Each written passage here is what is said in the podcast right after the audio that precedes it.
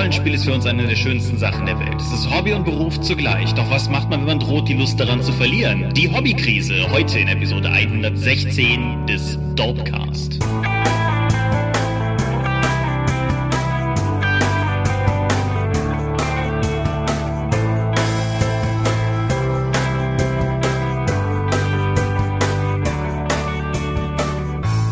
Hi und herzlich willkommen zu Episode 116 des Dorpcast. Einmal mehr haben wir uns hier versammelt, um über Dinge zu reden, die mit Rollenspiel zu tun haben. Und wenn ich wir sage, dann meine ich zum einen dich. Michael Skopje-Mingers, guten Abend. Und zum anderen mich, Thomas Michalski.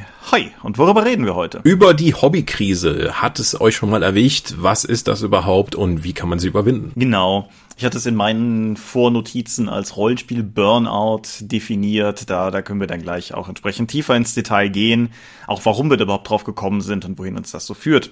Aber wie der Dorpcast halt nun mal so geworden ist in den letzten Monaten und Jahren, haben wir, bevor wir da hinkommen, eine Medienschau. Und bevor wir zu der kommen, auch noch Themen vor dem Thema zu bewältigen. Machen wir es kurz. Kurzer Crowdfunding, Rundumschlag. Zum einen, als wir in der vorletzten Folge, glaube ich, gesagt haben, es gäbe gerade keine aktuellen Crowdfundings, haben wir eiskalt vergessen, dass Ulysses North America gerade ein Talk Living Lands Crowdfunding am Start hatte. Das ist aber durch. Ja, mal lockere 200.000 Dollar eingesammelt mit 1300 Bäckern. Ja, ich denke, da gibt's immer noch genug Fans für Talk, die auch mit der Grundbox schon zufrieden waren und einfach nochmal zugreifen konnten. Ja, ich habe die Tage tatsächlich meine, meine Talk Cargo Box in der Post gehabt und mal reingeschaut und es ist auf jeden Fall schon ein krasses Spiel. Also auch so von, von der reinen Menge, die wir da zusammengehauen haben. Mhm. Ja. Noch Zeit vor sich und ebenfalls von Ulysses Comment hat äh, das Vampire-Crowdfunding, was derzeit bei uns läuft. Das ist ein kombiniertes Crowdfunding aus weiteren Büchern für die V20 und Vampire aus der alten Welt, das jetzt allerdings Vampire ja. das dunkle Zeitalter heißt. Genau. Und äh, ebenfalls in einer 20 Jahre Jubiläumsedition in Amerika erschienen ist und bei uns als Jubiläumsedition erscheint ohne die 20, weil wir ja nicht in diesem 20 Jahre Turnus hängen. Da sind eine Menge Bücher drin. Das ganze Crowdfunding ist bereits erfolgreich. Wir sind, als als wir das heute aufnehmen, bei 282 Prozent des Ganzen. Entgegen unserer Befürchtungen läuft das Crowdfunding tatsächlich noch, wenn ihr diesen Dorpcast hört. Also wenn ihr wollt, könnt ihr noch einsteigen. Ulysses minus. Wir brechen mit einer liebgewonnenen Tradition. Genau.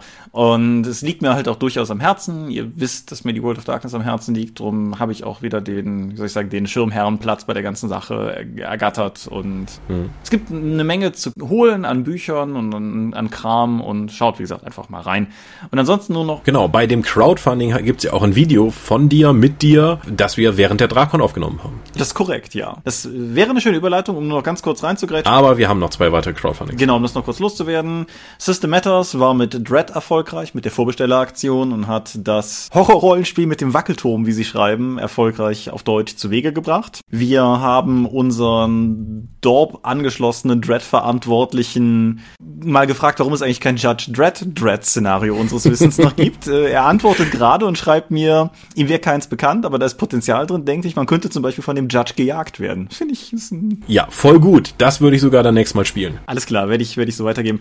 Und was wir ebenfalls vorletzte Folge, glaube ich, angerissen hatten, oder vorvorletzte sogar, Coriolis, das Science-Fiction-Rollenspiel, was Uhrwerk gecrowdfundet hat, ist ebenfalls sehr erfolgreich ins Ziel gegangen. Oh ja, da kann man nochmal sehen, Science-Fiction scheint doch besser zu gehen, als wir bis jetzt gedacht haben, zumindest bei Crowdfunding. Ja. Das nächste Crowdfunding, was dann auch noch bis der nächste Dorpcast beginnt, dann starten wird von Seiten Ulysses, werden die deutschsprachigen Erweiterungen für Fireteam Zero sein. Fireteam Zero ist ein Brettspiel im okkulten Zweiten Weltkrieg. Man verkloppt anders, als man das jetzt vermutlich zuerst denkt, keine Nazi-Zombies, sondern man ist halt als alliierten Trupp in den besetzten Gebieten unterwegs und muss sich anderen übernatürlichen Sachen stellen, die nichts mit den verdammten Nazis zu tun haben. Es ist ein äh, sehr fordernder, stimmiger, mit Atmos-CDs und Missionsbeschreibungen Dungeon Crawler im weitesten Sinne. Die Erweiterungen haben wir alle letztes Jahr schon übersetzt, aber wegen ein bisschen hin und her mit den verschiedenen Lizenznehmern werden wir das jetzt dieses Jahr hoffentlich, so das Crowdfunding will, dann auch zeitnah produzieren können. Ja, cool. Aber wir wollten eben gewissermaßen intuitiv schon zur Drakon überleiten. Wir hatten die Drakon 12 vor äh, drei Wochen, wenn ihr das hier hört, glaube ich. Ja, vor drei Wochen, wenn ihr das hier hört. Und ja, haben zum zweiten Mal nach Paustenbach geladen, nachdem wir ja vorher mehrfach in Rohren waren und noch davor in Monschau. Und ja, wir sind ziemlich zufrieden, würde ich sagen. Ja, Ich habe sehr viele Waffeln gegessen und Miniaturen bemalt. Genau, ja, nee, wir, wir hatten die, soweit wir das, nein, also wir, wir hatten definitiv die bestbesuchteste Drakon ever, was nicht zuletzt an einigen von euch liegt, der das jetzt hört. Ich hatte, bei einigen wusste ich halt, dass sie auch über den Dorpcast und über als Dorp Patreon Unterstützer und so dahin gekommen waren, das wusste ich. Ich hatte aber bei der 1 Freunde die ich geleitet habe, auch den, den lustigen Moment, als irgendwie sich Spieler von mir am Tisch gegenseitig zueinander als Patreon-Unterstützer der Dorp outeten und ich in diesem Moment auch realisiert, dass das äh, entsprechend Leute sind, deren Namen ich am Ende jeder Folge vorlese. Das war schon relativ cool. Naja, aber es, es waren irgendwie über 60 Leute da, was deutlich mehr ist, als wir in den Vorjahren zu verbuchen hatten. Es äh, wurden tatsächlich äh, 150 Waffeln gegessen und äh, 90 Fladenbrote, teils getoastet, teils nicht, verspachtelt. Insofern, also kulinarisch ist auf jeden Fall gut gelaufen. Nee, und es, es waren halt auch im Prinzip immer Spielrunden da, was mir bei der, bei der Drakon ja durchaus auch immer am Herzen liegt und was ja eigentlich auch immer gut funktioniert. Leute haben sich gut selbst organisiert, es wurde viel gespielt, alle haben bereitwillig geleitet und äh, du hast auch gespielt. Ich habe gespielt, ich habe mit einer Gästin, die zum ersten Mal auf einer Con geleitet hat, My Little Pony gespielt, das Einsteigerabenteuer aus dem Grundset. Es war sehr lustig. wie eben My Little Pony ist. Ich, ich finde, das ist einmal zu dem ganzen düsteren und darken und brutalen Rollenspiel, sind tatsächlich My Little Pony Runden mit dem völlig überzogenen Freundschaft und Kooperationsgedanken Danach gehst du immer mit einem Lächeln und irgendwie positiv geladen raus. So albern das ist, aber ich finde, das ist ein sehr schönes Rollenspiel und es hat auch da wieder sehr viel Spaß gemacht. Ja, ist lustig. Es ist halt tatsächlich durchaus genau derselbe Gedanke, aus dem herum mir die 1 6 Freunde so am Herzen liegen, weil ich halt auch da ja immer sage, es ist irgendwie cool, mal ein Rollenspiel zu haben, wo irgendwie nicht die, die Spieler die, die Orks und Goblins verhauen, wobei in diesem Fall meine Spieler Sternsinger verhauen haben. Aber das ist eine andere Geschichte, die ein anderes Mal erzählt werden soll. Mhm. Ich habe auch noch spontan geleitet, nachdem die Kids von letztem Jahr mich wieder bekniet haben, doch einfach Savage Skylanders nochmal zu leiten, nachdem ich das ja letztes Jahr zweimal spontan gemacht habe, musste ich da jetzt auch was zusammenstellen. Sie waren sogar so gut vorbereitet, dass jeder eine eigene Skylanders-Figur mitgebracht hat, damit sie direkt zeigen können, um was es hier geht. Ja, mein Vorsatz war für das Abenteuer, ich mache irgendwas mit Schafen und der Rest kam von den Spielern. ähm, dann hat einfach zwei der Spieler haben gesagt, so, ich nehme mal als Nachteil Feind und einer so, ich nehme noch den Nachteil Fies und so weiter und ich dachte, okay, das schreibt sich von alleine ja, Schafe wurden geklaut. Äh, wer hat das gemacht? Ja, dein böser Zwilling. Und zwar im Auftrag von dem bösen Chaos-Cosplayer, der dein Erzfeind ist. Und dann konnten die halt, effektiv waren es eine investigative Szene und dann drei Kämpfe und die Leute hatten wahnsinnig viel Spaß damit. Das ist schön, wenn es auch so simpel geht. Ja, das auf jeden Fall, ja. Und ansonsten, wie gesagt. Hast du was gespielt auf der Dragon? Ja, ich habe wie gesagt, na, also gespielt habe ich tatsächlich nichts. Ich habe die 1 bis 6 Freunde geleitet. Einem bestimmten Spieler hatte ich das sogar im letzten Jahr im Prinzip schon versprochen, weil ich die Runde ausgehängt hatte. Das ist dann aber daran gescheitert, dass wir letztes Jahr den Sonntag ja nicht vollumfänglich zur Verfügung hatten, was dieses Jahr geklappt hat. Insofern, nee, und dann habe ich diese Runde jetzt nachgeholt. Das war gleichzeitig auch ein Spieltest für ein Abenteuer, das noch in den Allzeit bereit Band reinkommen soll, der dieses Jahr noch erscheinen wird. Und insofern, das war auf jeden Fall sehr cool. Nee, und ansonsten habe ich die Zeit vor allen Dingen genutzt, um viel mit Leuten zu quatschen, halt auch mit denen, die man nicht so oft sieht oder eben auch Messebesuchern, die ich vorher gar nicht kannte. Und das war schon auch von der ganzen Atmosphäre denke ich, relativ cool. Und das, das bringt mich auch noch gedanklich zu einer Sache, die uns mehrfach zugetragen wurde dieses Mal und die mir doch sehr am Herzen liegt. Und zwar haben mehrere Leute, die zum ersten Mal da waren, betont, wie angenehm sie es gefunden hätten, dass sie direkt so herzlich aufgenommen worden wären. Dass sie sofort das Gefühl gehabt hätten, irgendwie Teil des Ganzen zu sein und nicht irgendwie fremder Gast zu sein. Und dass alle so nett gewesen wären und so. Und auf der einen Seite ist es natürlich irgendwie betrüblich, dass es nicht die Norm ist, aber auf der anderen Seite bestärkt es mich ein bisschen darin, dass das, was wir mit der Drakon machen, tatsächlich funktioniert.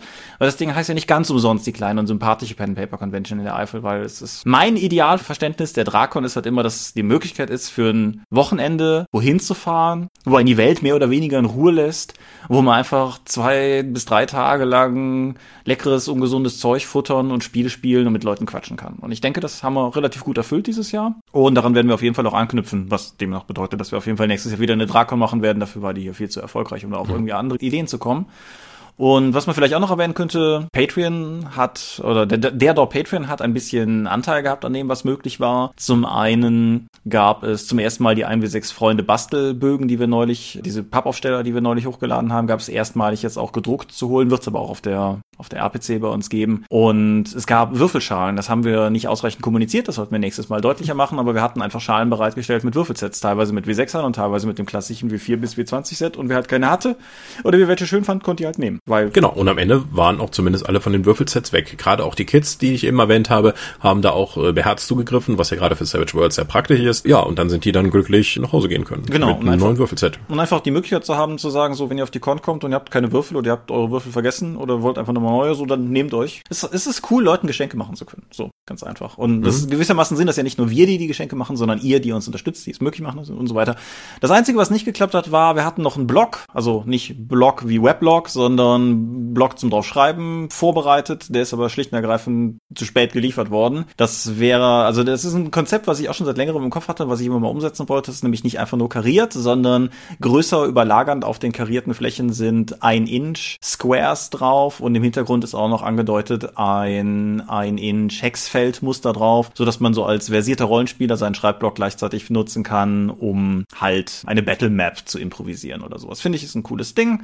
Wird es zur nächsten Drakon auf jeden Fall wieder geben. Diejenigen, die genau einen abgreifen wollen, was übrig geblieben ist, wird dann entsprechend auf der RPC bei uns einfach am Stand zu holen sein. Sprecht uns einfach drauf an. Genau. Okay. Aber du hast auch noch irgendwie Dinge getan. Ja, letztes Wochenende war ja am Samstag der International Tabletop Day, mhm. wo Leute zusammenkommen, um gemeinsam Brettspiele zu spielen und dabei dann auch an eine Hilfsorganisation zu spenden. Ich war mal wieder in Wiesbaden im Phantasos Studio, dem Bemalstudio für Miniaturen und Brettspiele und habe halt bei denen diverse Sachen ausprobiert. Ich habe das Orc Quest ausprobiert, was ich auch auf der Drakon spielen konnte, was ich mitgebracht habe. Ich habe Seven's Continent gespielt, effektiv ein Kartenauslege kooperativ Abenteuer-Solospiel, wo man eine Insel erkundet und versucht, den Fluch zu brechen, unter dem man leidet. Der Ausreißer, ein äh, Tour de France, zufallsbasiertes Horror, also, also eher spielerischer Horror, als äh, ja, du, du musst Karten ausspielen, um dann eben der Führende in diesem äh, Spiel zu sein. Das ist komplett zufallsbasiert. Scavengers, man spielt Überlebende einer Katastrophe, einer Insektenrasse und muss nun seinen Weg durch verschiedene Orte wiederfinden, um durchaus dann äh, ein Missionsziel zu erfüllen. Jede Runde muss man genug Nahrung sammeln, bevor einen irgendwie ein Monster erwischt. Und naja, wenn einer der Spielercharaktere, das ist ein semi-kooperatives Spiel, wenn einer der Spielercharaktere stirbt, muss der Rest in der Gruppe in der Runde weniger Nahrung sammeln. Was dann passiert, kann sich jeder selbst ausmachen. Ja, klar. Das fand ich sehr schön. Ist ein tschechisches Spiel, was auch über Kickstarter gelaufen ist. Was habe ich noch gespielt? Redland. Ein kleines Brett, äh, gar nicht so kleines Brettspiel, wo man einen Rattenclan steuern muss und den muss man losschicken, um Käse zu sammeln und äh, die anderen Clans halt den Sachen vor der Nase wegzuschnappen. Da wird jede Runde irgendwie neue Sonderregeln ausgelegt und wie die Käseverteilung ist, das ist auch ganz launig. Und dann war ich gestern noch im Orkenspalter Dungeon Crawler Livestream. Wir haben zuerst von Mantic, Schrägstrich Heidelberger, Schrägstrich Asmodee Dungeon Saga gespielt. Ein sehr simples äh, Dungeon Crawler Spiel und danach dann mein, mein Favoriten Warhammer Quest Shadows of Hammer Hall, wo ich wieder den Schwengelschmied spielen konnte, den, äh, den Cocksmith. Das Schwengelschmied ist die einzige valide Übersetzung. Der mit seinem Ge Gewehr theoretisch unendlich lange schießen kann, solange er gut genug würfelt. Ach, das war glorreich. Das ist Übersetzung so knapp neben Grabmal der endkrassen Zersetzung, oder? Ach, es gibt eine gewisse Linie bei mir, das was soll ich sagen. Also ich habe jetzt, äh, ich glaube, ich habe jetzt elf Tage in Folge irgendwie abends oder tagsüber mich mit Leuten getroffen, um irgendwas Besonderes zu machen. Ich bin sehr froh, dass morgen ein Feiertag ist, dass ich mich hier mal in meinen Keller verkriechen kann, um mal ein bisschen abzuschalten und wieder meine introvertierten Batterien aufzuladen. Ja. Eine gute Möglichkeit, introvertierte Batterien aufzuladen, sind Medien. Wir machen zwei Medien, haben wir gesagt, richtig? Ja. Ja. Soll ich anfangen? Ja. Alles klar, ich habe ein Videospiel gespielt. Es ist tatsächlich nochmal passiert, dass ich etwas gespielt habe, was nicht Breath of the Wild ist. Und ich habe Kona gespielt. Sagt ihr Kona etwas? Mm, nee, nur durch die phonetische Nähe zu Conan? Ja, nein, völlig irreführend. Ja. Kona ist etwas, was ich beschreiben würde als Hybrid zwischen Walking Simulator, Point-and-Click-Adventure und Survival Game. Der Plot spielt in Quebec, also in dem französischsprachigen Teil von Kanada. Und der Protagonist ist ein Privatdetektiv, der dorthin fährt, eigentlich um wegen so ein paar äh, Sachbeschädigungs-, Vandalismus-Sachen zu ermitteln. Und er ist halt auf dem Weg, seinen Auftraggeber zu treffen, als er durch ein entgegenkommendes Auto von der Straße abgedrängt wird. Er verliert das Bewusstsein und als er wieder zu sich kommt, ist ein Schneesturm über ihn hereingebrochen, was dann noch den Survival-Aspekt direkt mit reinbringt, weil es ist kalt. Und das Ganze spielt sich aus der Ego-Perspektive und der Walking Simulator-Aspekt besteht halt einfach genau in dem. Also man ist sehr viel entweder mit dem Auto oder aber zu Fuß in diesen verschneiten kanadischen Wäldern unterwegs. Und als jemand, der gerne im Winter wandern geht, wage ich einfach mal versiert zu behaupten, das Spiel ist sehr gut darin, die Atmosphäre tatsächlich rüberzubringen. Also die, die Soundkulisse mit, mit dem heulenden Wind, die Bäume, die sich im Wind bewegen, auch einfach so der, der Schneedunst, der überall ist und so. Das, das kommt sehr gut rüber und das transportiert sich recht gut. Und man muss halt seine Ermittlungen anstellen. Das Spiel ist darin unfassbar offen, also mehr oder weniger schon open worldig. Und man kriegt zu Beginn so ein paar Anhaltspunkte, wo man ermitteln kann, aber wie man das Ganze dann angeht, ist einem selbst überlassen. Was man allerdings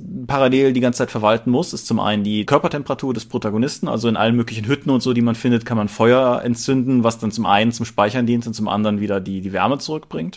Es gibt so eine Art Moral-Stresswert, der, wenn er schlechter wird, dazu führt, dass halt irgendwie er nicht mehr so schnell läuft und irgendwie beim Schießen schlechter trifft und so. Das kannst du kurieren, indem du eine rauchst oder Painkiller einwirfst. Ach. Ja, und es gibt halt noch ein Gesundheitsding, wenn du halt irgendwie verletzt wirst, weil du triffst unterwegs auch auf Wölfe und so. Und das Ganze nimmt dann auch relativ schnell noch eine übernatürliche Kehre, so dass auch ganz schnell klar ist, dass hier irgendwas nicht mit rechten Dingen vor sich geht. Und ja, so läuft das dann irgendwie so fünf, sechs Stunden vor sich hin. Und ich muss sagen, ich habe eigentlich durchweg eine relativ gute Zeit gehabt. Ganz am Anfang war ich ein bisschen sehr verloren, weil zum einen das Spiel halt einen sehr offen laufen lässt, zum anderen, das habe ich aber nicht direkt begriffen, es hat einen Erzähler und dieser Erzähler sagt dir zu jeder Unterlocation, wo du bist, wenn du gehst, mehr oder weniger, ob du da alles erledigt hast oder nicht. Das tut er halt so ein bisschen durch die Blume, aber das ist dann sowas wie Karl, Karl ist ein Protagonist, irgendwie, Karl hatte das Gefühl, dass das Gebäude noch nicht alle seine Geheimnisse preisgegeben hat oder sowas in der Art. Und ich bin am Anfang ein bisschen drauf reingefallen, weil ich halt gedacht habe, das bedeutet mehr oder weniger, dass ich da auch noch nicht weggehen sollte. Und das stimmt halt einfach nicht, weil das heißt einfach nur, dass du später wahrscheinlich nochmal hierhin zurückkommen wirst, um noch irgendwas zu lösen oder so. Mhm. Und deshalb bin ich am Anfang relativ lange in dem Startgebiet rumgelaufen, obwohl ich es nicht hätte machen müssen. Aber ab dem Moment, wo ich mich einmal getraut habe, mich davon zu entfernen, hatte ich halt eine ziemlich gute Zeit. Es ist halt mit fünf bis sieben Stunden, auch laut Online-Meinung, also ich scheine da relativ im Schnitt gelegen zu haben, relativ kurz für die 20 Dollar, die es regulär kostet, aber wenn es im Sale ist, wie halt gerade auch PC-Spiele dazu neigen, sehr, sehr günstig im Sale zu haben, dann, dann würde ich es halt durchaus empfehlen.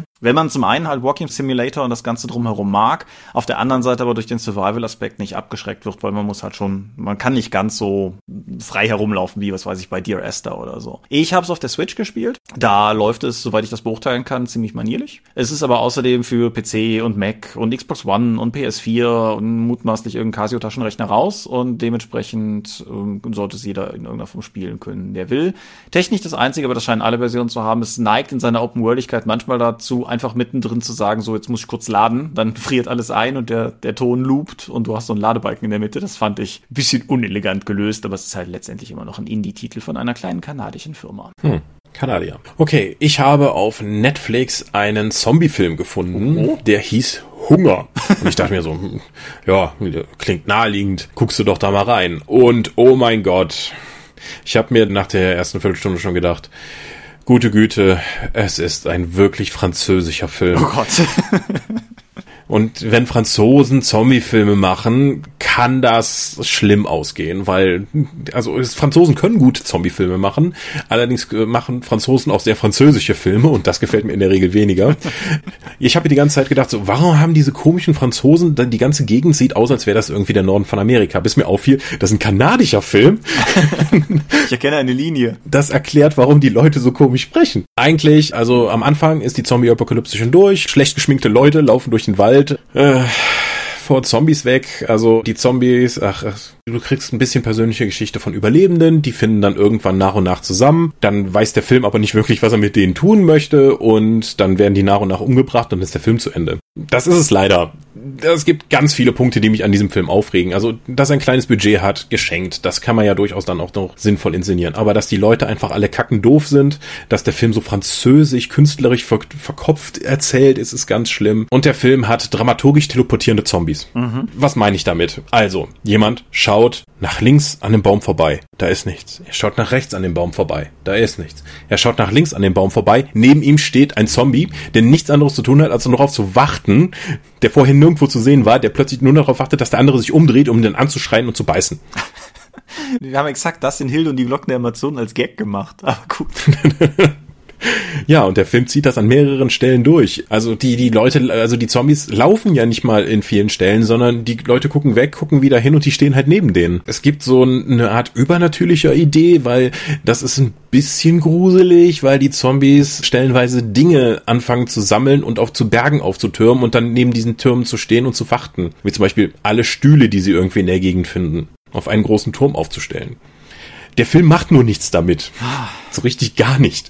Das ist einfach nur drin. Bis in einer finalen Szene, dass es dann so weit geht, dass dann irgendwie Leute nicht mehr zerfleischt werden, sondern die Zombies nur so eine Art Laola-Welle über jemandem stehen und darunter dann eine Blutfontäne rausspritzt. Das macht doch gar keinen Sinn.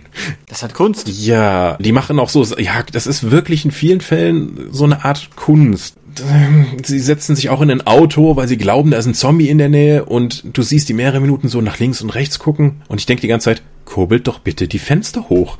Es gibt, warum kurbelt ihr nicht die Fenster hoch? Das sind zehn Meter um euch herum, ist nichts. Ihr sitzt zwar in einem Wald, aber auf einer Lichtung, zehn Meter um euch herum ist nichts und ihr kurbelt nicht mal die Fenster hoch, sondern die warten natürlich, bis ein Zombie von hinten durch das hintere Fenster sie dann angreift. Obwohl sie den eigentlich schon, nachdem er auf die Motorhaube gesprungen ist. Wieso haben sie den vorher nicht gesehen? Also, ganz schlimmes Teil, sehr seltsam, nicht gucken, auch wenn es im Abo drin ist. Alles klar, hartes Urteil. Ja, ich äh, war gestern im Kino und äh, wie es äh, nicht anders zu erwarten war, war ich in Avengers Infinity War. Mhm. Und äh, ja, ich äh, werde mich natürlich an die Thanos verlangt dein Schweigen-Kampagne halten und hier jetzt nicht spoilern. Aber ich muss trotzdem einfach sagen, wie gut ich diesen Film fand. Ich bin verhalten optimistisch reingegangen. Die, die Russo-Brüder hatten The Winter Soldier gemacht, den ich persönlich bis gestern für den besten Marvel-Film hielt. Äh, sie haben aber auch Civil War gemacht, den ich zwar auch mochte, aber den ich sehr unausgegoren fand. Und ich fand, das größte Problem, was Civil War hatte, war, dass er es irgendwie nicht geschafft hat, die zu vielen Charaktere sinnvoll zu jonglieren. Und umso erstaunlicher ist es, dass gerade das in Infinity War exzellent funktioniert. Man muss dazu sagen, wenn ihr bis jetzt keinen Marvel-Film geguckt habt, fangt nicht mit dem an. das ist halt Marvel Teil 19, wenn ich mich nie verzählt habe. Und das nutzt er halt auch schamlos aus. Also dieser Film erklärt nichts. Und wenn man sich dann irgendwann mittendrin fragt, warum jetzt eigentlich dieser sprechende Waschbär mit der Knarre in der Hand und der Donnergott und was sind das eigentlich für komische Afrikaner? So, dann hat man ganz offensichtlich andere Teile nicht gesehen oder so. Und hm. das, das ist aber, das, das wirkt halt für den Film relativ gut. Der Film ist halt im Prinzip durchgehend Payoff für Leute, die der Reihe bis jetzt treu geblieben sind. Das beginnt im Prinzip damit, dass zu Beginn, wenn das Marvel Studios Logo erscheint, das I und das O sich subtil zu einer 10 wandeln, weil wir jetzt halt auch seit zehn Jahren auf diesem MCU-Zug unterwegs sind. Und der Film nutzt das halt harmlos aus. Was er aber vor allen Dingen relativ schnell klar macht, ist, dass er es jetzt mal ernst meint. Den Marvel-Filmen ist ja oft genug vorgeworfen worden, dass im Prinzip es nie um was geht und dass eh immer alle heil rauskommen und ähm, nein, nein. Die, der Einsatz in dem Film hier ist relativ hoch und dementsprechend ist es halt auch ungewohnt spannend. Und er schafft es vor allen Dingen auch mehrfach Twists auszupacken, die ich auch nicht habe kommen sehen. Irgendwie, also normalerweise sind Marvel-Filme auch eine verhältnismäßig sichere Miete, so was man kriegt. Und das kann ich bei Infinity War halt echt nicht sagen. Also der Film hat mich von der ersten bis zur letzten Minute gepackt, hat mich überzeugt. Er hat viel Humor. Es wurde sehr laut im Kino gelacht. Er hat aber auch gegenteilige Momente. Es war auch in mehreren Momenten im Kino sehr still auf, auf eine, eine sehr gute Art und Weise, wie ich fand. Und ja, also, keine Ahnung, wer jetzt mit Marvel-Filmen überhaupt nichts anfangen kann, der wird durch Infinity War mit Sicherheit nicht bekehrt werden. Wer der Reihe aber bis jetzt auch nur halbwegs irgendwie gefolgt ist, dem würde ich durchaus raten, die restlichen Filme, die ihm vielleicht fehlen, beizugucken oder auch nicht, aber auf jeden Fall, wenn er sich halbwegs gerüstet fühlt, sich in den Film hier reinzusetzen, weil ich finde, der lohnt sich wirklich. Es ist ein sehr, sehr herausragend guter Superheldenfilm geworden. Und hat auch kinogeschichtlich was, von dem ich nicht wüsste, dass wir es in der Form schon mal gehabt hätten. Die, die Kulmination einer zehn Jahre laufenden Filmreihe in ein wirklich zielgerichtetes Finale zu lenken. Ich wüsste keine Kinoreihe, die das jemals gemacht hat. Die wenigsten Kinoreihen kommen auch auf 19 Teile innerhalb von zehn Jahren. Ja, und die, die wenigsten Filmreihen, die auf solche Teilnummern kommen, sind dann hoch angesehene Filme. So, ich meine, früher war halt Teil 10 irgendwas, was du höchstens erreicht hast, wenn du Karate Ninja oder Horrorfilm warst. Ne? Das war halt mhm. irgendwie das stimmt. Und also wie gesagt, ich bin, bin zutiefst beeindruckt. Gerade halt auch, weil wirklich jeder Charakter irgendwie meiner Meinung nach zu seiner Geltung kommt und auch jetzt egal, ob man jetzt irgendwie Team Stark oder Team Captain America ist, so man, man wird auf jeden Fall auf seine, auf seine Kosten kommen. Und ja. Ja, mir fehlen ja noch ein paar Marvel-Filme. Vielleicht gebe ich mir den erst, nicht im Kino, sondern erst später, wenn ich nochmal aufgeholt habe. Also ich denke zumindest, was den emotionalen Impact betrifft, lohnt sich das dann. Es ist zwar schade, weil er auch auf der Leinwand ziemlich was hermacht. Ich habe ihn im O-Ton gesehen, aber dann in 2D. Also also quasi Win-Win. Und äh, der, der, macht halt auf der Leinwand durchaus was her, aber ich denke halt tatsächlich, dass man an, an vielen Momenten mehr davon hat, wenn man tatsächlich den Weg der Charaktere auch nachgezeichnet hat. Hm. Kino. Ich war letzte Woche auch noch mal im Kino und habe mir A Quiet Place angeschaut. Oh, cool. Nicht alleine. Ne? Auf besonderen Wunsch bin ich dann danach mit reingegangen und wusste vorher überhaupt nichts über den Film. Und wurde sehr positiv überrascht. Weil A Quiet Place geht von der Prämisse aus, dass unsere Welt plötzlich von Wesen attackiert wird, etwa humanoid großen Wesen, die allerdings komplett monströs sind und die nur auf Geräusche reagieren. Sie sind, haben eine gepanzerte Außenhaut und dafür aber Klingenarme, sehen also, die könnten direkt aus dem D&T Monster Manual stammen. Und wenn die irgendwo Geräusche hören, gehen sie drauf zu und zermetzeln das. Die Menschheit hat das bis jetzt, zumindest die wir sehen, nicht so gut verkraftet. Wir sind also in einem postapokalyptischen Szenario und wir begleiten dann jetzt über 90 Minuten eine vier- beziehungsweise fünfköpfige Familie, die eben versucht, in dieser Gesellschaft zu überleben in der man nicht mehr sprechen darf, in der die Leute alle barfuß rumlaufen, in der die um ihre Farm herum Sand ausstreuen, um wirklich leise gehen zu können. Sie rollen immer die Füße ab, wenn sie ins Haus gehen, weil ansonsten könnten Geräusche passieren. Und die Monster könnten auftauchen und sie einfach töten. Die Prämisse wird am Anfang sehr deutlich klar gemacht, schon in den ersten zehn Minuten. Und dann gibt es einen kleinen Zeitsprung und dann spielt das halt anderthalb Jahre später nach der ersten Szene. Und ja, so viele Leute sind da nicht mehr unterwegs. Die Familie bleibt auch unter sich. Es gibt am Anfang eine kurze Szene, wo man dann sieht, als sie oben auf ihrem Silo ein Feuer entzünden und um sie herum mehrere andere Feuer entzündet werden. Also es gibt offensichtlich noch andere Überlebende, aber es ist nicht organisiert und diese Monster sind immer noch da draußen. Was folgt, ist eigentlich, die letzten zwei Drittel des Films sind effektiv eine konstant spannende Begegnung dieser Familie mit den Kreaturen. Weil natürlich irgendetwas Schlimmes passiert, weil die Mutter ist wieder schwanger, hochschwanger. Ja, das ist. Was macht, ist eine schwierige Situation. Sie haben sich darauf vorbereitet, aber insgesamt passieren da Sachen. Die Tochter der Familie ist taubstumm und sie hat, äh, hat nur so ein Hörgerät, mit dem sie ein paar Sachen hören, nur so dumpfe Geräusche hören kann. Wie reagiert die da drin? Wie, sie haben zumindest, können sich dann alle Zeichensprache, was ihnen da sehr viel weiterhilft. Aber die letzten zwei Drittel des Films, ich also der hat ein paar Jumpscares, aber das ist nicht das, was den Film wirklich auszeichnet, sondern die wirklich beklemmende, sehr persönliche Horrorgeschichte, die es darum geht. Ja, es sind Jumpscares drin. Das Monster siehst du auch relativ, oder die Monster siehst du auch relativ bald in voller Größe. Das ist jetzt nicht irgendwie wie bei vielen Slasher-Filmen, du siehst das Monster und damit ist die Spannung weg. Dieser Film hat schmerzhaft lange und langsame Einstellungen, wo du siehst, wie die Monster näher kommen, während die Protagonisten das entweder wissen oder nicht wissen. Weil wenn die halt nicht sehen können, kannst du damit viel Spannung aufbauen, indem du einfach jemand versteckt sich irgendwo und das Monster kommt näher und näher und du darfst nicht mal laut genug atmen. Ein wahnsinnig intensives Filmerlebnis. Ich war im Kino wirklich gerockt. Es waren sehr wenig Leute im Kino, aber wenigstens haben sich alle benommen und waren auch sehr ruhig. Weil in diesem Film wird halt 90 Minuten nur fast nicht geredet. Mhm. Aber die, die wunderbaren Darsteller, gerade die Kinderdarsteller sind fantastisch gut, tragen in die, du hast einen Ort, du hast vier beziehungsweise fünf Leute, um die es geht und 90 Minuten bleibt das Ding wahnsinnig spannend. Also meine große Empfehlung für A Quiet Place. Ich bin auch durchaus bereit für diese tolle Filmerfahrung und diese spannende Sache und dieses Aufrechterhalten dieser Bedrohungssituation äh, einige Sachen zu übersehen, wie hm, wenn das jetzt schon mehr als ein Jahr her ist, wieso haben sie eigentlich nicht das und das probiert, um die Monster mal besiegen zu können? Wo kommt eigentlich deren Strom her für die Farm, weil alle Formen von Energieerzeugung, die über Generatoren und so etwas laufen, sind eigentlich sehr laut. Ja. Kann nicht alles, habe ich alles zur Seite geschoben, weil der Film mich einfach mit dem Rest der Inszenierung und der darstellerischen Leistung so gefangen hat. Also von mir eine große Empfehlung für A Quiet Place. Den sollte man dann auch am besten im Kinoatmosphäre sehen oder wenn man den zu Hause sehen möchte, am Stück und ohne, möglichst ohne Störung, also irgendwann schon tief nachts und das Handy weglegen und alles. Dann ist er, glaube ich, sehr intensiv. Ja, ich fand das interessant, dass du den jetzt gewählt hast, weil Jedenfalls beides dann, was wir hatten, sehr klare Pro-Kino-Erfahrungen waren. Bei mir war es halt mehr so die, die Gruppendynamik so, wenn, wenn der ganze Raum halt schallend lacht, weil irgendwie Star-Lord oder, oder Tony Stark einen lustigen Spruch gebracht hat, dann ist das halt schon cool. Und umgekehrt bei dir ist es halt genau das Gegenteil, aber es ist halt trotzdem eine zusätzliche Erfahrung, die zu Hause auf dem Fernsehen einfach nicht das gleiche ist. Genau, Kino lebt einfach von dem Erlebnis. Also ich kann zu Hause einfach mit weniger Kosten und mit mehr Kontrolle mehr Filme schauen.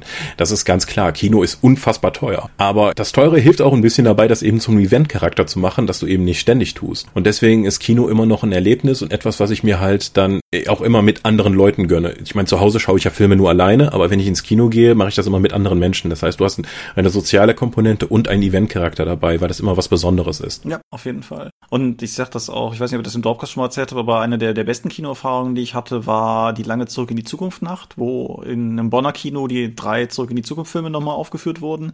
Und der ganze Raum war halt voll mit Zurück in die Zukunft Verrückten. Und jeder von den Filmen hat ja eine Verfolgungsjagd, an der die jeweilige Inkarnation von Biff in irgendeiner Form in einer misslichen Lage endet.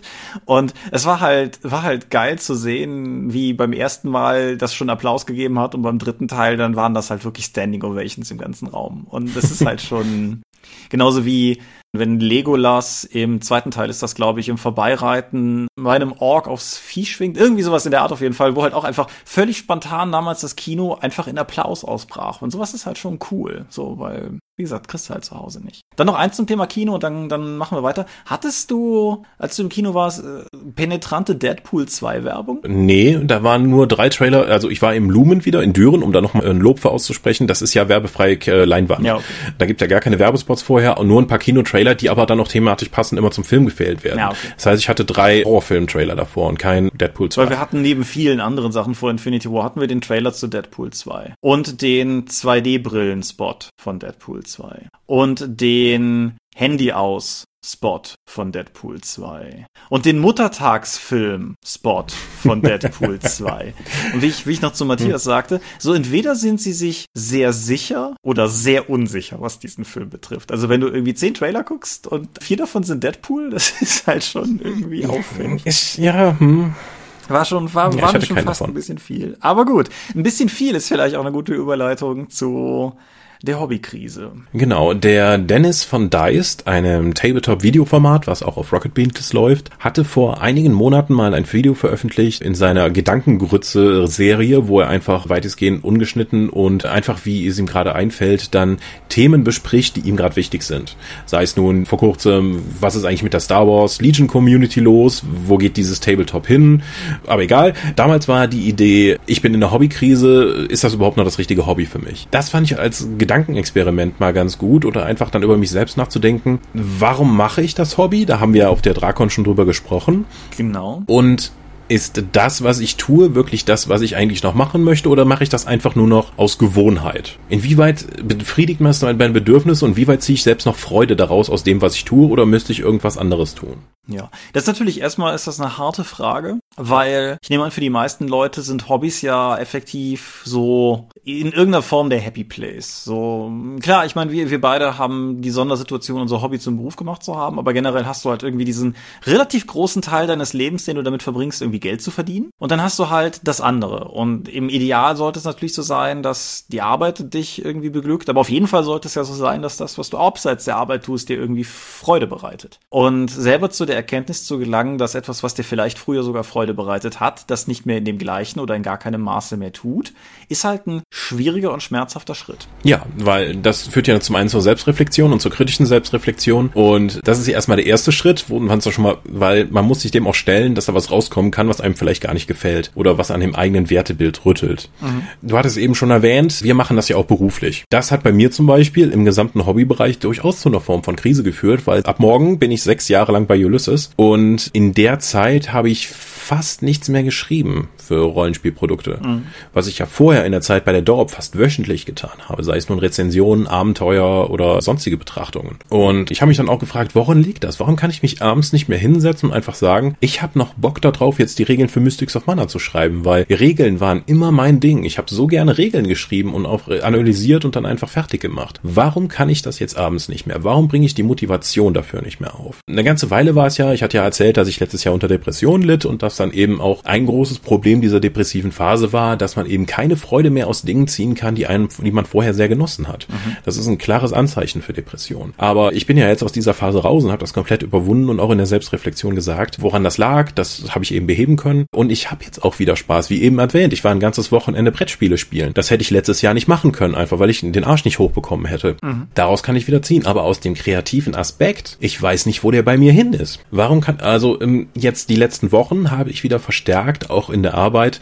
direkt an Produkten arbeiten können. Das habe ich die letzten Jahre ja eigentlich nicht mehr gemacht, sondern eher aus der Führungsschiene gelenkt und mit Druckerkommunikation und alles Mögliche gemacht, aber ich habe ja kaum ein Produkt reingeschaut. Ich habe jetzt für das My Little Pony Tales of Equestria Starter Set habe ich ein komplettes Lektorat gemacht und habe danach das Layout erstellt. Und jetzt auch ein Earthdawn Abenteuer für die lebendigen Legenden habe ich dann auch nochmal äh, jetzt gelayoutet. Und ich merke, wie durch die größere Nähe zu den tatsächlichen Produktionen der Produkte mir wieder bewusst wird, wie sehr ich das eigentlich liebe, was ich da tue. Mhm. Deswegen war es für mich erstmal wichtig, nachdem ich diesen weiten Schritt zurückgemacht habe, einfach und dann nur noch von außen auf, als Produkte effektiv die Ware gesehen habe, die ich ja eigentlich als hobbyfüllend erachte, musste ich wieder näher ran, um mir wieder klar zu machen, warum ich das eigentlich tue.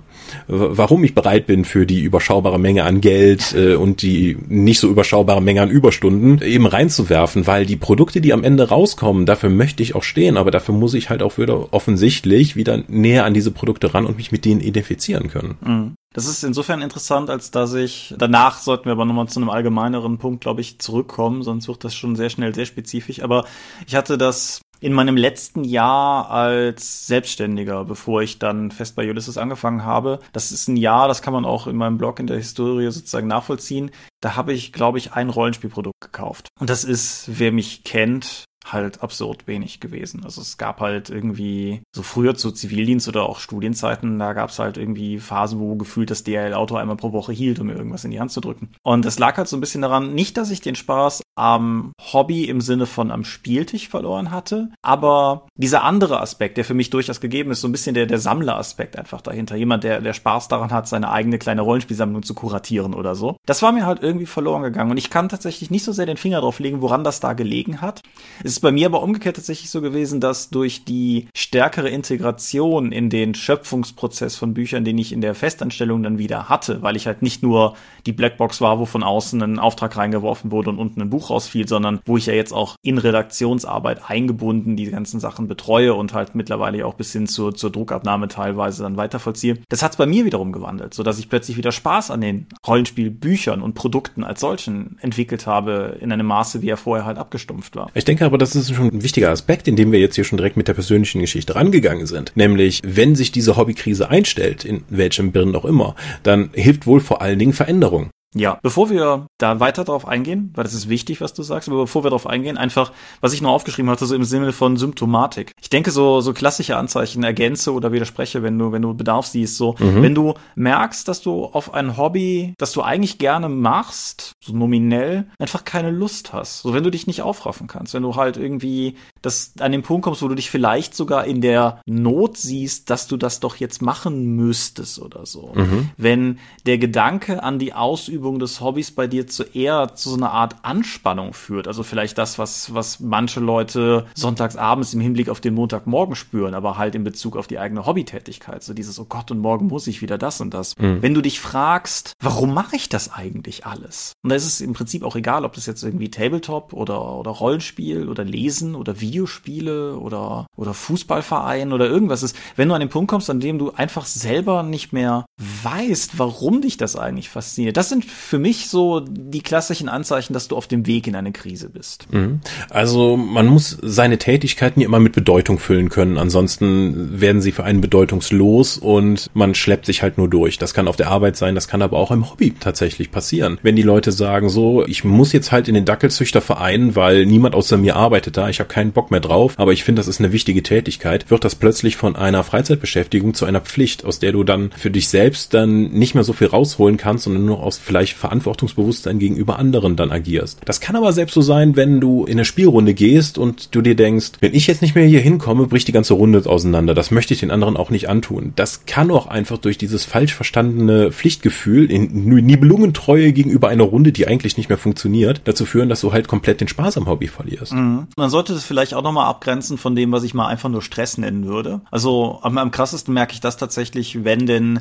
ich unterrichte für diejenigen, die es nicht wissen, freitagsabends historischen Tanz in Aachen. Und es gibt halt manchmal Tage, so was weiß ich, du erwähntest Überstunden so angenommen, ich habe nicht um 18 Uhr Feierabend machen können, sondern um, um 19 Uhr. Dann muss ich im Prinzip auch bald schon los. Dann habe ich das Training natürlich auch nicht vorbereitet, weil ich die Zeit dazwischen ja nicht gehabt habe, die ich sonst dafür genutzt hätte, wo ich dann halt auch einfach so mit einfach so einem, oh Gott, wie soll man das eigentlich alles schaffen, Gedanken von Stress an die Sache rangehe. Das würde ich aber nochmal abgrenzen, weil das ist halt situativ. das ist halt, wenn du mich in jeder anderen Situation fragst, dann werde ich dir sagen, nee, klar, das mache ich total gern. Ich freue mich auch schon wieder auf Freitag. So, das, das ist was anderes. Aber wenn du, wenn du merkst, dass das halt zu einem Dauerzustand wirst, mhm. wird, dann, dann denke ich, ist es etwas, über das man selber reflektieren muss. Du kannst dich auch selbst unter Stress setzen, indem du halt die Erwartungen einfach zu hoch setzt, die du niemals selbst erfüllen kannst. Oder äh, sei es nur als Spielleiter oder als Spieler. Mhm. Oder indem du halt den unbändigen Willen hast, etwas zu tun, nur deine gesamte Lebenssituation das eben nicht zulässt. Weil Markus, mein Chef, wäre mir eben fast ins Gesicht gesprungen, nachdem ich gesagt habe, so, boah, ich habe am Wochenende sieben verschiedene Spiele gespielt. Jetzt muss es aber auch erstmal gut sein.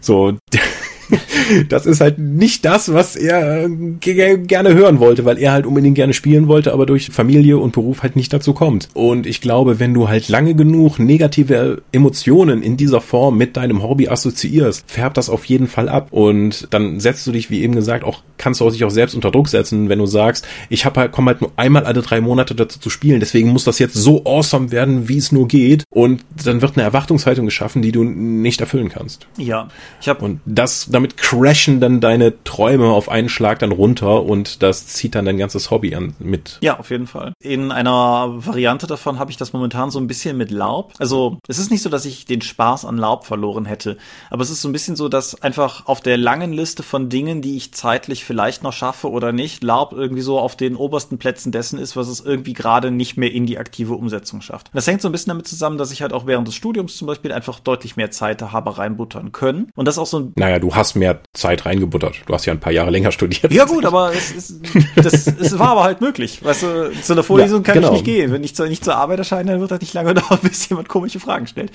Und irgendwie, keine Ahnung, ich konnte das Buch nicht fertig layouten, ich musste noch irgendwie hier den Handout vorbereiten, das geht halt nicht. Dementsprechend, aber das definiert halt auch so ein bisschen den eigenen Anspruch, den ich daran haben wollte. Und dann dieser, diesem Konflikt zwischen dem, was ich irgendwie erreichen wollte, dem, was ich zwar eigentlich noch haben könnte und dem, was dann irgendwie so halbgar am Ende rausfällt, ist halt irgendwie so ein, so ein, so ein Maß an Unzufriedenheit, innerer eigener Unzufriedenheit entstanden, was es mir momentan so ein bisschen schwierig macht, mich da überhaupt wieder reinzufühlen. So, es, gibt so das eine Ding, das hatte ich glaube ich letztes Jahr auch erwähnt, irgendwie das, das Akademie Akademikon, also im Prinzip einfach nur so Magie-Akademie Fachsimpel für Larpe halt. So, da war ich letztes Jahr, habe ich mich sehr drauf gefreut, war auch geil, freue ich mich auch dieses Jahr wieder drauf. Aber das ist halt, das ist halt kein Vergleich zu dem, was ich vor ein paar Jahren noch gemacht habe. Mhm. Würdest du denn dich in einer Lab-Krise sehen? Ja, ja, so. Oder ist es mehr so, es ist keine Krise, sondern es ist einfach eine bewusste Entscheidung, andere Hobbys vorzuziehen?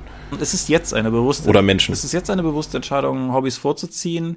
Aber bis ich zu diesem Erkenntnispunkt gekommen bin, würde ich sagen, war es eine. Weil es so dieses, diese, genau diese Mischung aus, aus Pflichtgefühl, aus dem gar nicht so richtig definierten, nicht ausformulierten Bewusstsein heraus oder dem Glauben heraus, dass ich da doch jetzt irgendwie Zeit reinstecken müsste, aber die Zeit dann nicht haben, darüber dann unzufrieden sein und dass das Ganze sich dann hoch eskalieren lassen. Also ja, ich denke, es, es war eine, ich bin halt auch jetzt nicht zufrieden in dem Sinne, weil ich würde gerne mehr machen, aber ich bin halt zufrieden mit der Selbsterkenntnis, dass ich zumindest weiß, woran es gerade hakt. Mhm. Und das führt uns dann, glaube ich, wieder zu dem Punkt zurück, den du eben schon angeschnitten hattest, nämlich der Veränderung. Mhm. Weil ich habe das auch in meinem Umfeld gesehen, Leuten, die auch durchaus depressive Episoden hatten, dass die einfach den wahnsinnigen Wunsch hatten, Veränderungen in ihr Leben zu bringen, weil so wie es jetzt läuft, kann es einfach nicht mehr weiterlaufen. Mhm. Nur dass das Problem ist, während einer Depression dir der Antrieb fehlt, diese Veränderung durchzuziehen. Das können auch manchmal einschneidende Veränderungen sein, die wirklich Sachen, die dein Leben lange Zeit geprägt haben, dann einfach rausfallen. Das kann das Ende einer Beziehung sein, das kann aber auch sein, dass du dich komplett aus dem Hobby zurückziehst. Eben nur, um dann nochmal von einer Außenperspektive drauf zu schauen, war das das wirklich etwas, was mich, ver vermisse ich das jetzt? Mhm. Ich meine, für mich war, ich war 14 Jahre in der Freiwilligen Feuerwehr. Ich bin halt, ich habe pro Woche jeden Tag, äh, nee, ich habe jeden Tag im Schnitt eine halbe Stunde der Feuerwehr meines Lebens geschenkt über viele Jahre. Und dann bin ich hier nach Hessen gezogen, habe dann hier auch mal geschaut, gibt's ja auch eine Freiwillige Feuerwehr, habe mich aber dann nicht durchringen können, hier tatsächlich neu damit anzufangen. Und inzwischen muss ich sagen, das ist ein Aspekt meines Lebens, der mir eine lange Zeit wichtig war, aber den ich jetzt eigentlich nicht mehr misse. Ich kann sagen, das ist, damit habe ich abgeschlossen. Mhm. Freiwillige Feuerwehr ist für mich als Thema halt durch. Ja, nicht, nicht so lang und insgesamt länger her, aber so war es bei mir mit Kampfsport. Ich habe halt früher Taekwondo gemacht und es war halt irgendwie komisch, als ich damit aufgehört habe. Aber irgendwann ist mir auch klar geworden, dass ich das da eigentlich gar nicht mehr hin wollte. So, also es, es fehlte mir nicht mehr mhm. aktiv. Es war halt irgendwie zwar schade, dass es jetzt vorbei war, weil das lange definierend war. Aber dann ist es halt auch weg. Der Vorteil in unserem Hobby ist, dass es so viele Aspekte hat. Ja. Das heißt, selbst wenn dir die eine Sache halt nicht mehr gefällt, wie die Rollenspielrunde sagt mir nicht mehr zu, dann kann es auch einfach sein, dass dir diese Rollenspielrunde nicht mehr zusagt oder diese Person oder dieses Rollenspiel. Es gibt so viele weitere Facetten, die man dann ausprobieren kann oder man geht in ein ganz anderes Genre dann rein, indem man dann sagt, okay, Rollenspiel hat mir jetzt nicht so zugesagt, aber diese neuen Elfen, die jetzt für äh, Warhammer rausgekommen sind, die sehen ja ganz lustig aus. Ich frage mal meine Freunde, die aus dem anderen Bekanntenkreis, ob ich da nicht, ob die mir nicht helfen können, da einzusteigen. Mhm. Oder ich könnte dir mal dieses Kleidchen leihen, ich möchte Lab machen. Oder ich fühle mich gerade so emo, ich möchte, mache jetzt Vampire Lab. Oder, oder, oder, oder ich bin voller eigener Ideen, ich schreibe jetzt mein eigenes Rollenspiel oder mein eigenes Abenteuer. Mhm. Es gibt so viele Aspekte, sich kreativ oder auch nur rezipierend im Rollenspielbereich zu beschäftigen. Da ist es, glaube ich, ganz einfach, bevor man jetzt den endgültigen Schritt wagt und sagt, ich verlasse das Hobby-Rollenspiel. Ich finde sowieso, solche Entscheidungen aus dem Nichts kommen fundamental zu treffen, ist immer ein schlechter Weg. Also einfach, das ist so ein bisschen wie Leute, die irgendwann deklarieren, sie werden jetzt zu alt für Rollenspiele und einfach damit aufhören oder sowas. Das weckt immer mein tiefes Misstrauen und meine Vermutung, dass da eigentlich was anderes im Argen liegt. Aber das, das sei dahingestellt. Nein, ich denke, Abstand ist ein guter erster Schritt. Aber teilweise ist es sogar meiner Erfahrung nach nicht mal so, ich meine, das muss man natürlich mit der Gruppe klären, aber nicht mal unbedingt so, dass man selber neue Leute braucht, sondern dass es manchmal auch einfach hilft, in die bestehende Gruppe eine neue Person reinzubringen. Wie gesagt, das geht nicht immer, das ist mir klar. Aber als jemand, der seit vielen Jahren im Prinzip mit denselben Leuten Rollenspiel spielt, aber immer in anderen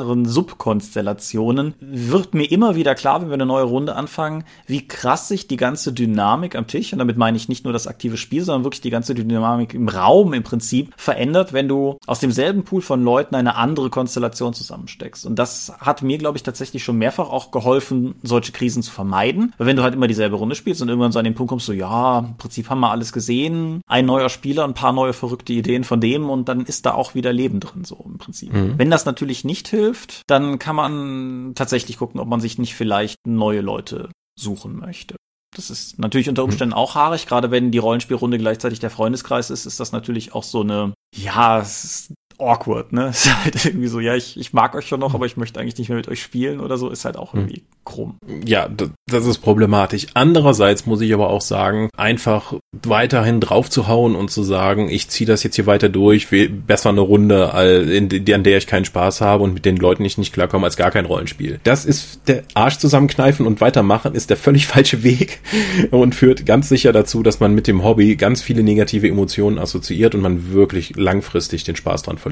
Ja, ich würde halt schon sagen, gib dem Ganzen mal einen Monat oder so. Ne? Manchmal sind es vielleicht wirklich einfach die äußeren Umstände. So, also ich habe es auch schon gehabt. Hm. Keine Ahnung, wenn halt zwei Sitzungen der eigenen Kampagne, die man leitet, wirklich katastrophal waren und man sich fragt, warum man eigentlich mit den Leuten sich immer noch die Mühe gibt und dann macht man halt weiter und dann dann fängt sich das auch wieder. Wenn man aber halt nach einem gewissen Intervall merkt, es fängt sich nicht, sondern es wird eher schlimmer, dann ja, genau wie du sagst. Einige von den Sachen erlösen sich ja ganz von alleine. Das muss ja nicht unbedingt eine Hobbykrise sein, wenn Leute halt den dritten Termin reißen, der möglich gewesen wäre, um sich wieder für die nächste Runde zu treffen. Das ist eine nonverbale Kommunikation, dass es vermutlich doch nicht aus irgendwelchen Gründen geklappt hat. Ja, das ist richtig, ja. Dann, was, was man natürlich auch einfach machen kann, wo wir schon Dinge auswechseln, ohne alles auszuwechseln, ist eventuell auch wirklich einfach nicht mal das, das Sub-Hobby, also was weiß ich, von Rollenspiel zu Tabletop, sondern einfach das Spiel zu wechseln. So, vielleicht, genau. vielleicht ist DSA nicht das Richtige, sondern Vampire das, was man braucht. Vielleicht ist Vampire nicht das Richtige, sondern, was weiß ich, Mutant Chronicles das, was man braucht. So. Hm.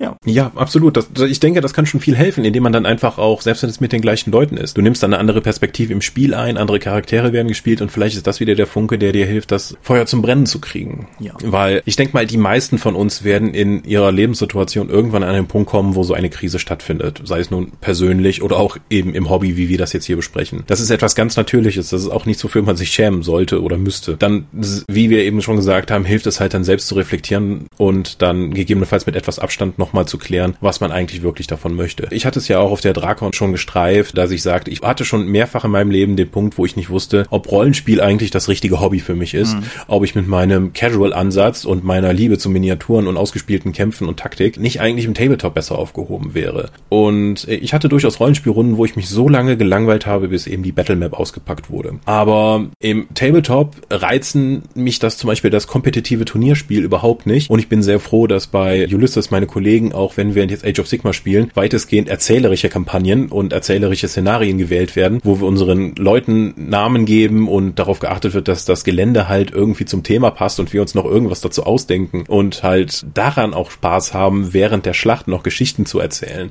Das heißt, irgendwo in meinem Tabletop ist Rollenspiel drin, aber auch in meinem Rollenspiel ist, sehe ich halt auch gerne Tabletop. Ich möchte aber auf keins der Hobbys wirklich verzichten, weil auch der darstellerische Aspekt im Rollenspiel finde finde ich nicht anstrengend, doch also manchmal schon anstrengend, aber das ist nicht das Hauptziel von mir. Aber das hat auch lange gedauert, bis ich mich auch davon gelöst habe, dass Stimmungsspiel ja eigentlich das richtige Rollenspiel ist und Power Gaming was Böses, bis ich dann irgendwann mal wirklich durch die Selbstreflexion dahin gekommen bin, dass das ja eigentlich ist, was ich richtig geil finde. Und wenn ich daran Freude habe, warum sollte ich mich dafür schämen? Hm. Das ist aber noch ein ganz interessanter Gedanke, den man noch in eine ganz andere Richtung weiterspinnen kann, den du da gerade anreißt nämlich dieses, dieses von außen auferlegte, was man eigentlich gut finden soll oder nicht. Das kannst du auch mutmaßlich unter anderem in meinem Blog relativ gut nachvollziehen, hin zu dem Punkt, an dem diese, wie soll ich sagen, positiv denken Artikel zunehmend aufgetaucht sind. Weil ich halt auch durchaus so eine Phase hatte, es ist online sehr leicht, Leute zu finden, die etwas schlecht finden. Es ist eigentlich meistens sehr viel einfacher, Leute online zu finden, die etwas schlecht finden, als die, die etwas gut finden.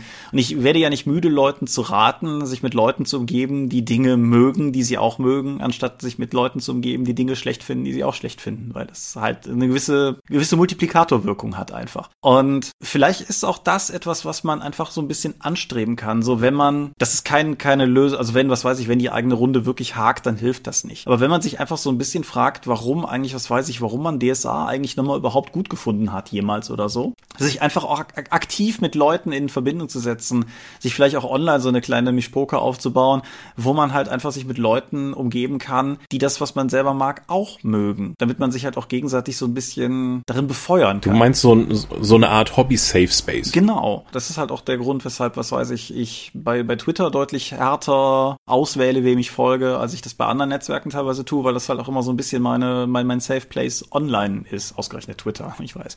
Aber gerade Twitter, ich wollte sagen. Aber ist halt trotzdem einfach so und irgendwie sich halt da zu sehr runterziehen zu lassen von Leuten, die möglicherweise also wie, wie in deinem Falle so, wenn du wenn du halt merkst, okay, dieses ergebnisorientierte Power Gaming oder sowas, das ist mein Ding. Dich aber online im Prinzip nur mit Leuten umgibst, die dir sagen, dass das der Teufel ist und dass du gefälligst Stimmung spielen sollst. Das wird auf Dauer halt auch nicht gut gehen. Das, das nimmt einem ja auch irgendwie den Spaß an der Interaktion mit dem Hobby an sich. Mhm. Insofern, ja, Dinge verändern, dass das eigene Online-Umfeld vielleicht auch einfach mal überprüfen. Beziehungsweise das eigene Umfeld allgemein. Wenn man irgendwie eine Truppe hat, mit der man zusammen ins Kino geht und immer wenn man rauskommt, erzählen alle, warum sie den Film scheiße fanden, dann wären das vielleicht auch Leute, mit denen ich nicht ins Kino gehen würde. Aber das ist halt, ja. Hm. Wheaton's Law. Ja. Don't be a dick. Das heißt, ich bin ja nun wirklich ein Kritiker von DSA. Aber ich habe es mir nicht zur Aufgabe gesetzt, in DSA-Gruppen zu gehen und denen zu erzählen, wie falsch und doof die spielen. Das mache ich auf Conventions, auf einer Bühne und in Videos, aber wenn man, und wenn man mich danach fragt, aber ich würde jetzt nicht aktiv auf Leute zugehen und denen zu erzählen, dass sie einfach falsch liegen mit Dingen, die, an denen sie Freude haben.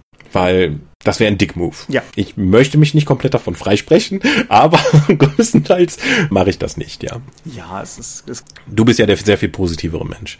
Glaubst du, dass du durch die positivere Herangehensweise ans Leben, so insgesamt, dann auch eher vor der Krise gefeilt bist, weil du die positiven Sachen, die du sehen kannst, auch dann betonst? Ich denke ja. Wobei das natürlich auch immer ein Prozess ist. Also man, man, man steht ja nicht irgendwann auf und sagt sich so, jetzt bin ich positiv oder sowas. Es geht ja durchaus auch, es ist ja, es geht ja nicht nur darum, Dinge erstmal einfach nicht kacke zu finden, sondern es geht ja auch durchaus darum, sich aktiv darauf zu besinnen, zu schauen, warum Dinge gut sein können. Und das, das fällt mir halt auch bei Sachen leichter, bei Sachen schwerer. Also was weiß ich, Marvel-Filme oder Star Wars fliegt mir zu. Das ist voll mein Ding.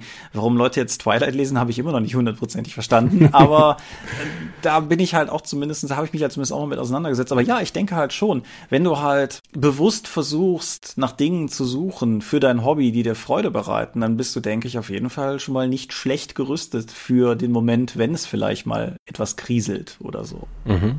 Ich denke, in der Krise kann es auch einfach wichtig sein, sich auf die, weil in der Krise oder in der depressiven Phase ist es relativ einfach, dass dir dein Verstand die ganze Zeit sagt, was du eigentlich für eine Kackbratze und ein Doof bist und dass eigentlich alles total furchtbar ist. Und dann wieder sich an die positiven Aspekte zu erinnern, warum man den Scheiß eigentlich so lange gemacht hat, an die positiven Elemente, der kritische Treffer gerade in der bestmöglichen Situation, der die ganze Gruppe gerettet hat, wenn alle aufspringen und jubeln. Ah, das sind so Momente, wo ich dann denke, so, ah, wäre das nicht schade gewesen, wenn ich das nicht erlebt hätte? Das ist richtig. Du hast in einer der letzten Folgen hast du ein wenig spöttelnd mein Warhammer Streckungsszenario mit dem Boot voller Orks erwähnt. Aber ich ja. denke immer noch tatsächlich gerne an den Kampf zurück, den ihr dann mit den Orks hattet, weil wenn ich mich richtig zumindest dran erinnere, oder es einfach nur meine verklärten schönen Erinnerungen sind, hattest auch gerade insbesondere du ein ein relativ cooles Semi-Duell mit einem von den Orks und so. Und das war halt das war halt schon einfach cool. Ein Semi-Duell. Das ist glaube ich die positivste Erinnerung, die ich dafür haben kann, dass einfach beide Seiten über viele Runden nicht getroffen haben. Ja, aber wie gesagt, es ist halt trotzdem, genau, und es ist halt einfach eine positive Erinnerung. Und die ja, genau, ich glaube, ich stand mit dem Ork-Boss auf einer Planke, während alle anderen irgendwie ihren Gegner niedergemacht haben und wir standen da und haben gegenseitig uns keinen Schaden machen können. und das hast du als positive Erinnerung, ja? ja? okay. Ja, aber ist ja im Prinzip egal, was man nimmt und egal, ob jetzt Tabletop oder Pen Paper oder Lab oder sowas. Die, die positiven Erinnerungen im Endeffekt im, in den Fokus zu rücken und nicht an, sich an die negativen Erinnerungen zu klammern, ist, denke ich, durchaus auch eine gute, gute Grundstrategie, um vielleicht auch einfach nicht so schnell in Krisensituationen zu geraten. Auch wenn das natürlich nicht der Fall Aber auch durchaus das als Reflexionsfläche zu nutzen, halt, um sich wirklich ganz konkret zu fragen, warum mache ich das hier eigentlich? Mhm. Und was weiß ich, manche Leute haben bei Videospielen großen Spaß daran, ihre, ihre Liste ungespielter Spiele zu pflegen und halt sagen zu können, dass sie so und so viel noch auf der Backlist haben. Und andere geraten in so eine Art Reben-Scheinwerferlicht-Situation und wissen plötzlich gar nicht mehr, was sie anfangen sollen zu spielen, weil die Auswahl viel zu groß ist. Und für die einen lohnt es sich vielleicht, diese Liste wirklich edel zu kuratieren. Und für andere Leute mhm. ist es vermutlich besser, einfach gar nicht drüber nachzudenken und einfach irgendwas zu spielen. Mhm. Und ich denke, beim, beim Rollenspiel ist es durchaus analog zu sehen. So, es gibt mit Sicherheit Aspekte am Hobby, die einem weniger gefallen, Aspekte Aspekte am Hobby, die einem besser gefallen und sich auf die positiven zu fokussieren. Ja, also deine Frage von eben nochmal aufzugreifen, ich denke, das ist auf jeden Fall ein guter, guter, eine gute Maßnahme. Gut. Da würde ich sagen, dann gehen wir doch mit diesen positiven Worten in die Pfingstpause. Naja, nicht, nicht, also nö, nö, nicht, nicht wirklich. Wie gesagt, nächste Woche für euch ist RPC. Die Woche danach, am Wochenende haben wir hoffentlich den Dorpcast fertig. Das ist zumindest der Plan, weil die RPC-Episode einen Monat nach der RPC zu machen, ist ja auch irgendwie nicht mehr sinnvoll. Vielleicht wird die ein bisschen kürzer, müssen wir mal gucken, wie fit wir nach, am, am Montag nach der RPC auch sind, um das Ganze aufzuzeichnen. Mhm. Dann Danach kommt die zweite Drakon-Episode. Das ist dann von heute aus gesehen in einem Monat. Das wird, das kann man denke ich durchaus spoilern, das wird eine Medienschau, aber mit fünf Beteiligten. Und ich denke, es ist eine recht, recht gestreute Medienschau. Und wir werden jetzt an dieser Stelle noch nicht auflösen, ob wir dann Waffeln hatten oder nicht. Mhm. Und dann wiederum zwei Wochen später sollte dann der reguläre Dorpcast 118 erscheinen. Okay. Insofern für euch idealerweise jeden Sonntag Content da. Wenn wir mal schauen. Ich habe heute vergangenen Montag, wenn ihr das hier hört, auf Patreon auch mal wieder so eine Übersicht gepostet von dem, was ich glaube, wann was wie wo erscheinen wird in den nächsten zwei Monaten bei der Dorp. Das sind so ein paar offene Termine drauf. Also es wird nach der APC Dorp TV geben. Tom macht wieder Videos. Ich weiß aber nicht, wann die kommen werden. Wann genau? Das liegt ja immer so ein bisschen daran, wann Tom mit seinem auch relativ engen Arbeitspensum da entsprechend zukommt. Und irgendwann innerhalb der nächsten zwei Monate sollte, so Gott will, ein DSA-Fan-Abenteuer bei uns erscheinen, was Markus Hein geschrieben hat. Im Garten des Magiers, glaube ich, heißt es. Und, oder der Garten des Magiers. Ich hoffe, ich habe es richtig geschrieben auf die Ist auf jeden Fall auf der Drakon getestet. Genau, ist auf der Drakon, Drakon getestet worden. Ich habe eben mal durch das Artwork geklickt, was er in die Dropbox gelegt hat. Und das wird dann auch irgendwann kommen. Ich warte nur noch drauf, dass er mir sagt, dass, er, dass das Lektorat der Texte durch ist, bevor ich das layoute, weil es ist cooler, wenn man das nicht nach dem Layout nochmal angehen muss. Ja. Hm. Gut. Ein letztes aber noch, bevor wir das Thema ganz begraben. Siehst du dich momentan kriselnd oder bist du momentan im Equilibrium? Aktuell bin ich eher in der Hochphase, weil durch das Wochenende mit verschiedenen Brettspielen, die ganzen Let's Plays, die ich da machen muss, ich habe ja keine aktive Rollenspielrunde tatsächlich, aber momentan sehe ich das nicht so, nein. Okay. Also aktuell nicht. Mal gucken, wann die nächste kommt. Ja, die nächste Krise ist äh, nur ein Ereignis entfernt oder so, ja. Aber gut.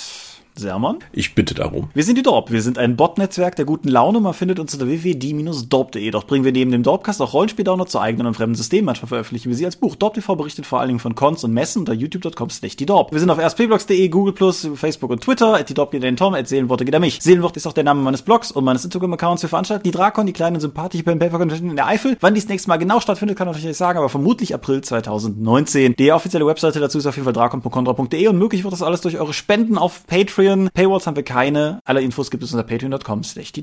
Ja, wir wünschen euch krisenfreies Rollenspiel und weitere Hobbyaktivitäten und auch sonst ein krisenfreies Leben und wir hören und oder sehen uns gegebenenfalls auf der APC und hören uns danach. Genau, weil es ist ja schließlich doch ein ziemlich geiles Hobby, was wir hier haben. Richtig. In diesem Sinne, adieu und ciao, ciao. Tschüss.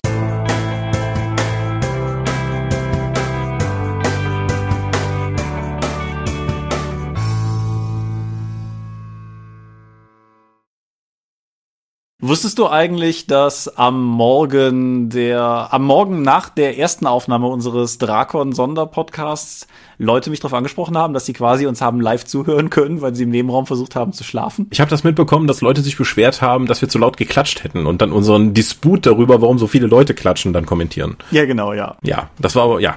Alles klar. Tragisch. Ja, schrecklich. Schien aber dennoch ganz zufrieden zu sein. Ich stoppe die Aufnahme. Ich stoppe die Aufnahme.